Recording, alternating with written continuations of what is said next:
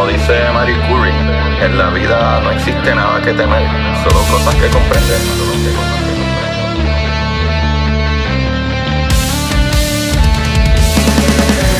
Recuerden correr y buscar la manera de aprender que más le divierta.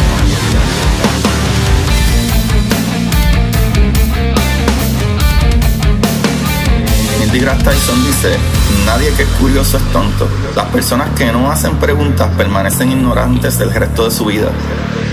Y para ustedes, esto es curiosidad científica.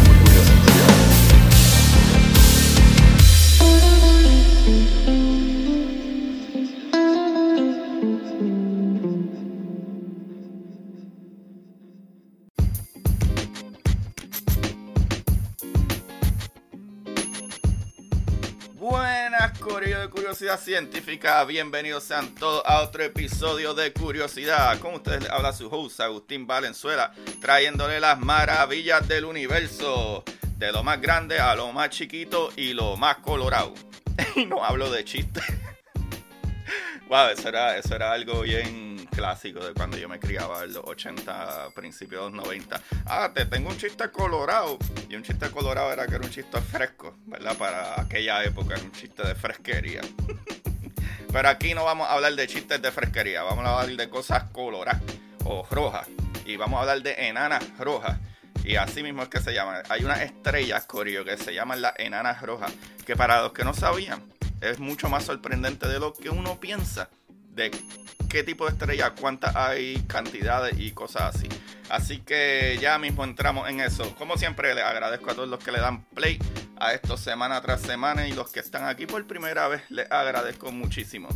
Eh, los que por primera vez le están dando play a esto, eh, se van a dar cuenta de que aquí yo hablo de términos y cosas científicas y muchas veces de astronomía y física pero de una manera súper fácil y, y, y, chabacana. Y tengo invitados desde científicos súper importantes, ¿verdad? Desde Daniel Whiteson, desde, desde científicos y astrofísicos, ¿verdad? Este, eh, puertorriqueños, latinos, eh, de, de, todas partes del mundo y incluso hasta el mismo Neil deGrasse Tyson, que fue uno de los más grandes que, ¿verdad? Momentos que, que le dieron boom a mi, ¿verdad? mi programa para los que no sabían. ¿Sabes? Tengo gente que, que vea el, en mi Instagram por primera vez y wow, felicidades por esto. Y sí, eso sucedió hace un par de añitos ya. Así que vayan que, y busquen el episodio, está en YouTube también. Vayan y suscríbanse a YouTube, por favor, se los pido, para que me ayuden. Pero anyway, vamos a lo que vinimos, papá. Vamos a lo que vinimos. Vamos a hablar de las enanas rojas. Cori, una enana roja, para darle el significado ¿verdad? básico. Una enana roja es una estrella pequeña y relativamente fría. Acuérdense que cuando hablamos de frío pueden ser 4000 Kelvin. Eso es una ridiculez de caliente. Es súper, súper caliente. Pero, ¿verdad? Son relativamente fríos, ¿verdad? De la secuencia principal. Ya sea, ¿verdad? Este tipo de estrella es de un tipo espectral, o sea, un tipo M. A veces le dicen un K tardío, pero anyway, el tipo de estrella tienen unas letras y estas son básicamente estrellas tipo M. O sea, este tipo eh, lo forman mayor. O sea, este tipo de estrella forma el, la mayor parte de la estrella. O sea, la, la, mayor parte de la estrella allá afuera son enanas rojas corillo. No son como nuestro Sol, que nuestro Sol es una estrella tipo G, que es relativamente pues, más grande que estas enanas rojas, pero no son las más grandes. O sea, hay estrellas que tienen cientos y miles de veces las masas de nuestro Sol. Así que para que tengan idea de lo grande que pueden ser las cosas. Pero ahorita les explico más o menos, ¿verdad? En comparación de, de, de estas estrellas. Así que las enanas rojas, ¿verdad? Son hasta la fecha el tipo más común de estrellas, ¿verdad? Que vemos de la Vía Láctea. Acuérdense que estas estrellas son pequeñitas y son bien difíciles de ver. A pesar de que son estrellas y están haciendo, ¿verdad? Esa fusión eh, eh, termonuclear, eh, son bastante pequeñas, no tienen tanta material. Lo cual ahorita explicaremos un poquito más de que también estas estrellas son las más que duran.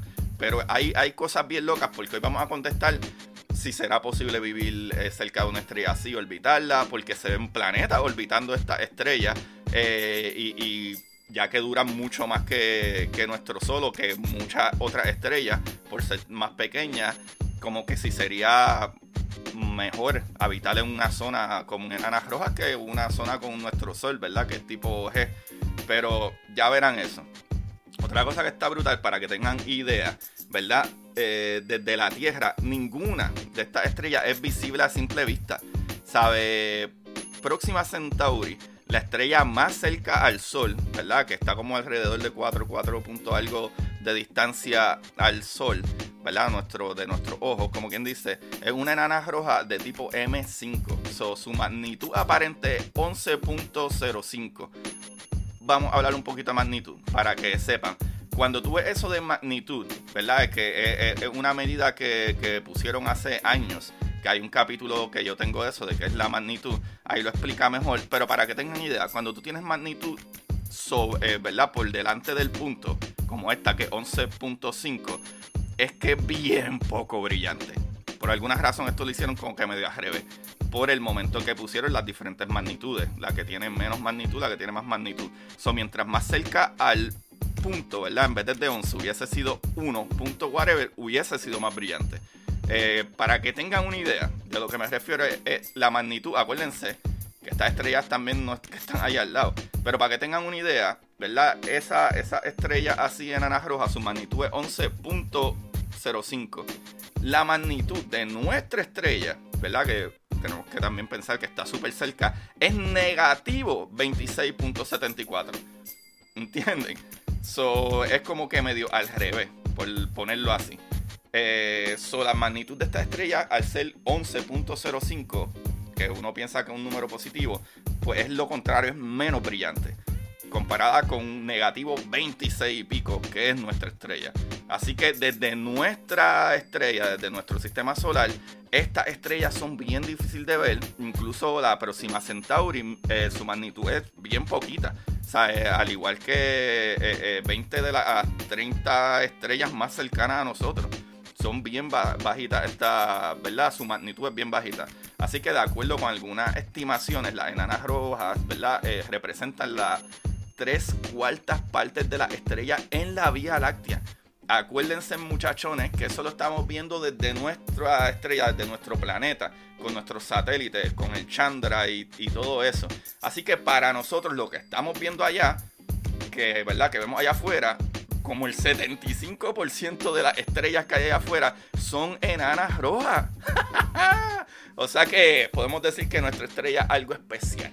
¿Verdad? No es tan común, aunque es bastante común, ¿verdad? Comparación con la gigantesca, esta ridícula, supermasiva. Pero las enanas rojas son las más comunes. Y eso a mí me vuela la cabeza, ¿verdad? Escucharlo, porque siempre escucho muchos científicos que dicen que nuestra estrella, que una tipo G, es bastante común. Pero si tú me dices que las enanas rojas son casi una tres cuartas partes, yo creo que eso sí es común. Corillo vamos a hablar de estas nenas. Vamos a hablar de estas enanas rojas. ¿Verdad? Estas pequeñas estrellas, ¿verdad? Ya que su masa y su diámetro no llegan ni a la mitad de lo que es nuestro Sol, son relativamente más frías. Acuérdense que esos números de frialdad son Kelvin, son ridiculeces. ¿Sabe? Un Kelvin son cientos o miles de Fahrenheit. ¿sabe? Es súper, súper, eh, ¿verdad? Una medida de temperatura súper radical. So, ya que son las más comunes en nuestra Vía Láctea y hemos descubierto bastantes exoplanetas en su zona habitable, esa es la pregunta que vamos a contestar hoy. ¿Cuán habitables realmente son estas estrellas? Porque sería un palo habitar una estrella que sería la estrella que más dura. Pero hay, ¿verdad? Eh, eh, la, la distancia respecto a estas estrellas, ¿verdad? Tú estás cerca de estas estrellas en lo que, ¿verdad? Pudiera haber agua líquida, lo que ha desatado, ¿verdad? Especulaciones sobre las posibilidades que haya vida en estos mundos. Ah, se puede ir por la borda. Para que lo entiendan mejor, nosotros, el planeta Tierra, estamos en lo que se llama el Goldilocks Zone, ¿verdad? La zona Goldilocks. ¿Qué sucede? Se le dice así esta zona porque el punto de distancia de nuestra estrella que está lo lejos suficiente para no quemarnos, pero lo cerca suficiente para tener una temperatura relativamente, ¿verdad? Eh, eh, eh, buena, donde el calor no nos está asesinando completamente y las áreas frías todavía podemos sobrevivir. ¿me entiendes? Y a pesar de que hay cambios, ¿verdad? Por los diferentes, qué sé yo, verano, invierno, etcétera, todavía es un sitio donde la vida se da súper brutal. Pero, ¿qué sucede con la, ¿verdad? Con los planetas que están orbitando estas enanas rojas en las áreas donde se supone o se entiende, ya de acuerdo a su masa, su distancia y su temperatura, se supone que estén en este mismo Goldilocks zone y que haya agua líquida y que haya cambios de temperatura y qué sé yo, que puedan dar vida. Pero el problema es que hay una investigación que se publicó en el Astronomical Journal basada en datos recogidos por el Observatorio de Rayos X, el Chandra, ese observatorio de la NASA y el Telescopio Espacial Hubble, que indican que la mayoría de las enanas rojas generan entornos infernales, papá. si tú vives en el área que supuestamente el Goldilocks son el área nice de distancia donde se supone que todo se dé, pues que te mueras quemado de la noche a la mañana. Puede que esté un tiempito, Ave María, mira qué bueno está esto, y de momento, espérate, porque esto sigue calentando tanto, ¿qué está pasando? ¡Ah! Corillo, vamos a las observaciones.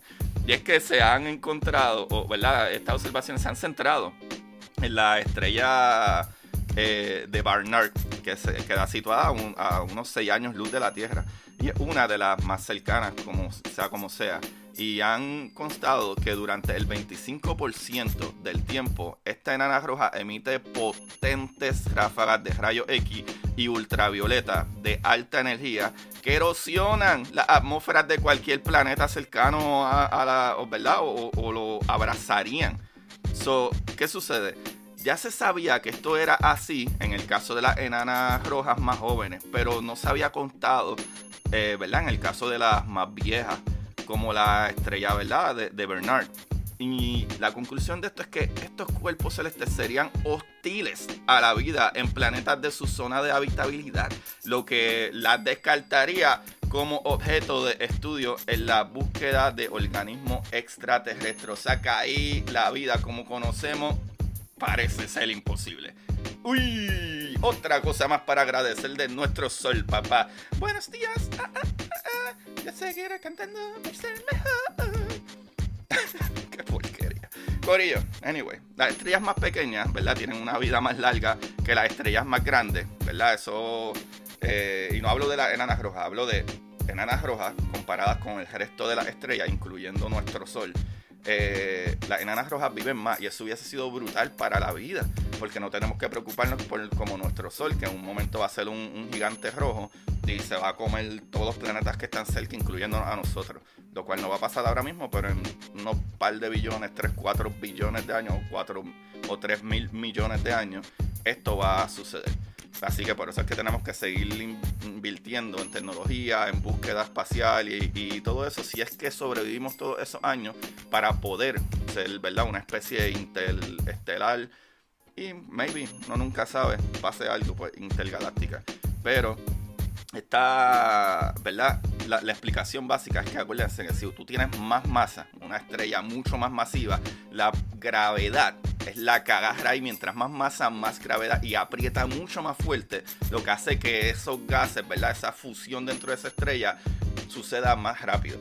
Al no tener tanta masa, o sea, una estrella más pequeña como una enana roja, la gravedad no es tan exagerada ¿verdad? Y pues la fusión ocurre de una manera un poco más lenta. Ahora no se entiende por qué es que suceden estas, ¿verdad? Eh, eh, eh, estos disparos, ¿verdad? Estas explosiones. No se entiende qué caramba sucede, que cada cierto tiempo, ¿verdad? Cada, digamos, de cada 100 días, de momento 25, a, a los 75 días, empiezan a explotar y, tirar un montón de rayos X y, calentar el planeta. Si tú estás cerca del planeta, a lo mejor viviste un tiempito, pero de vez en cuando, de momento, una vez al año, ¿verdad? Qué sé yo, si piensas en años de tierra, una vez al año, de momento, la enana roja, ¿verdad? Esa estrella se volvió loca y ¡fua! empezó a botar mucha energía y explosiones raras que eliminan y destruyen atmósfera. So, está brutal que, aunque estas enanas rojas duren más y hubiesen sido perfectas. Si uno tuviera un Goldilocks, todas las que se han observado, desde las pequeñas y hasta ahora, de acuerdo a la investigación, las más grandes también, tienen estas explosiones, ¿verdad? Tienen estas ráfagas de, radiación de la nada. O sea que tú no puedes vivir bien ahí cuando de momento eh, eh, construyes tu casita en, seis meses y en un mes de momento te derrita hasta el acero más fuerte por el calor que te genera. Así que es una loquera, pero está brutal. ¿verdad? Que las enanas rojas más pesadas tienen una vida útil de decenas de miles de millones de años. Corillo, si bien las estrellas como el Sol tienen una vida útil de unos 10 mil millones de años, o si lo quieren ver en inglés, 10 billones, pues incluso las estrellas enanas rojas más antiguas aún no han agotado su reserva interna de hidrógeno. Así que estas e, e, estrellas pueden vivir muchísimas más, muchísimo más tiempo que está brutal, que no entendemos qué sucede en ellas, que de momento tiene estas fulguraciones que, destruyen atmósfera. So, en comparación, ¿verdad? Eh, el universo tiene eh, solo 13.800 millones de años y la, ¿verdad? La tenue, enanas rojas serán mm, la última estrella que brillarán en el universo. O sea que ellas van a vivir por mucho más tiempo que todas las demás. Eso está bien loco. Y está brutal conocer estas cositas. Así que si sabemos que si las enanas, ¿verdad? Rojas son las estrellas más cercanas a nosotros, no son opción. Si tuviéramos que hacer un viaje interestelar para buscar un sitio donde vivir. Así que las enanas rojas no pasarán por una fase de gigantes rojas en su evolución debido a que la convección ocurre a través de toda la estrella, el hidrógeno eh, se recircula constantemente desde las regiones externas al núcleo. So, las estrellas, como el Sol, no son completamente convectivas y por lo tanto queman solo el 10% de su hidrógeno que se encuentra en sus núcleos.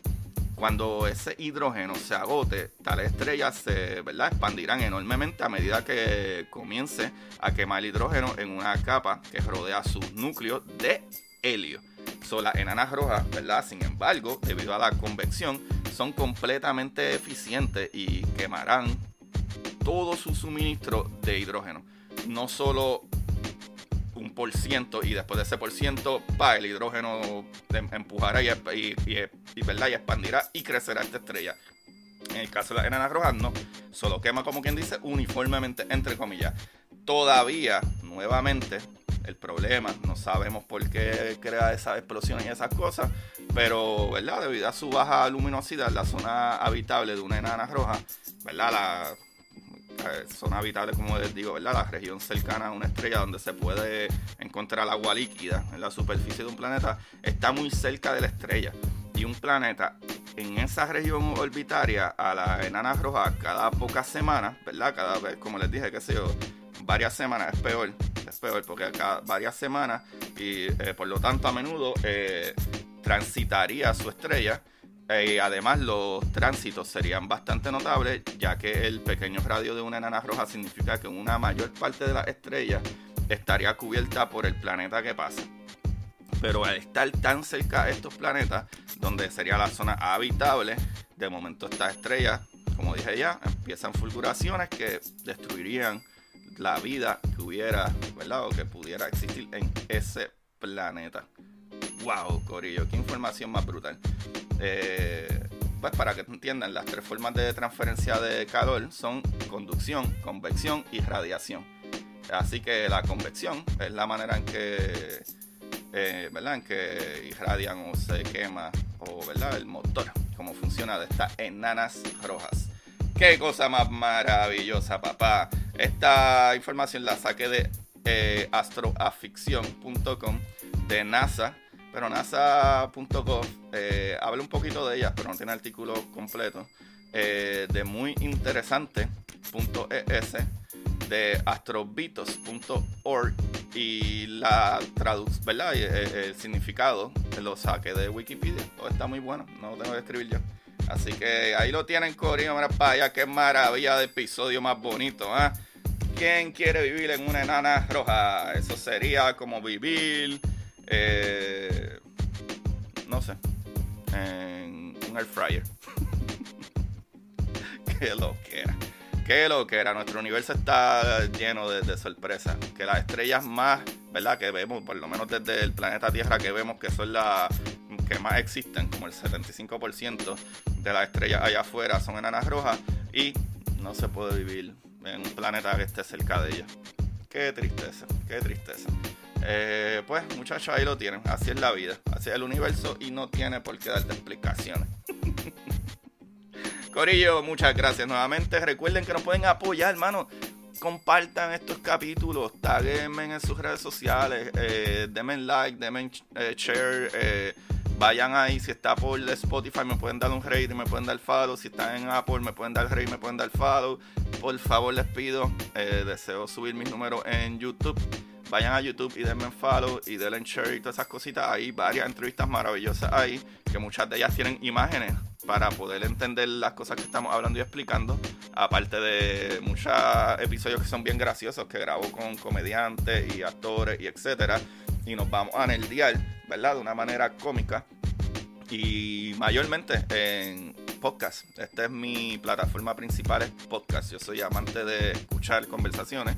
Eh, así que, bueno, ahí lo tienen y me pueden apoyar, tú sabes cómo, yendo al Patreon, patreon.com slash Agustín Valenzuela, Valenzuela con V y Z. Eh, mano, y ahí, de esas historias del Patreon, yo saqué un primer libro que se llama Historias cortas para sentarse en el inodoro, que lo pueden conseguir en Amazon. Ya los que no quieren pagar el Patreon mensual, que lo que son son tres pesos nada más mensuales y tienen varias historias al mes y otras cosas como noticias científicas y whatever. Pues los que no quieren pueden comprarme el librito de historias cortas para sentarse en el inodoro, que ahí hay parte de las historias que ya han sido publicadas en el Patreon. Y Corillo, la exploradora Draco, ya está en su formato de Kindle. La exploradora Draco, eh, que sería la segunda parte de la saga de la exploradora, que la primera, el primer libro es la, eh, la exploradora Titán y ambos libros los pueden conseguir en Amazon. La exploradora Draco, eh, ¿verdad? Formato de, ¿verdad? Eh, eh, de, papel, el libro como tal, saldrá pronto. Y no se olviden de que todas estas cositas que yo hablo se pueden explicar de una manera básica en mi primer libro, que es Curiosidad Científica, como el programa, pero el subnombre es El Universo en Arroz con Habichuela. Todo eso lo pueden conseguir en Amazon y en mis links, en mis páginas como Curiosidad Científica Podcast en Instagram y Twitter. Y ahí también, y me siguen y ven también muchas noticias y cosas que yo pongo semanalmente. Siempre estoy posteando cosas bien interesantes para que tengan ese granito de, ciencia y conocimiento que les toma un minutito observar un post y ya ahí alimentaron su conocimiento para que uno hable, mera, sabiendo.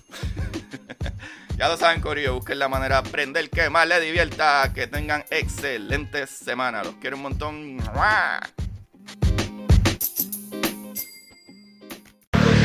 Y para ustedes, esto es curiosidad científica. Música